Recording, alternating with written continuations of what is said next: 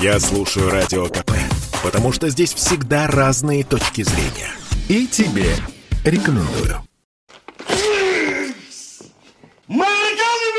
Помогите! Хулиганы зрение лишают! В России задумались создать высокотехнологичные СИЗО и колонии. Это будет современное экономически эффективное учреждение с надлежащими условиями для подозреваемых и осужденных. Об этом рассказал Интерфаксу заместитель министра юстиции Всеволод Вуколов. С его слов, поясним, речь о новой системе размещения таких учреждений во всех регионах страны. По закону осужденные должны отбывать наказание в субъектах, где живут они сами или их семьи, но обычно мест поблизости не оказывается и отправляют их туда, где посвободнее за решеткой. А вам не кажется, что ваше место возле параши? Кто это? Никола Питерской. Предложение Минюста не может не радовать, заявил радио КП профессор Высшей школы экономики, доктор юридических наук Илья Шаблинский.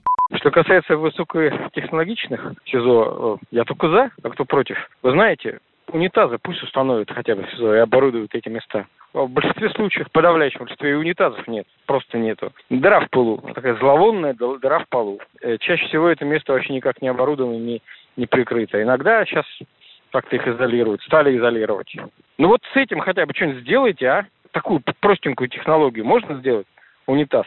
С этим не согласен ответственный секретарь общественной наблюдательной комиссии по Москве Алексей Мельников. Изменения уже происходят, сказал он в разговоре с Радио КП.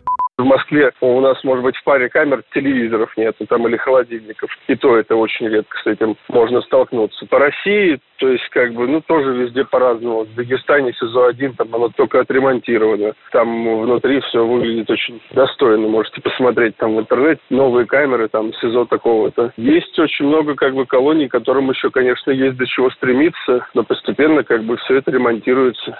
Недавно в сеть попали кадры с пытками в одной из режимных больниц в СИН. Это вызвало большой общественный резонанс. После этого завели 12 уголовных дел, и из Федеральной службы исполнения наказания уволили 18 сотрудников Саратовского управления, а позже со службы уволился и глава ведомства. По мнению политолога Георгия Бофта, отечественная система исполнения наказаний требует кардинальных изменений, но непонятно, насколько это возможно.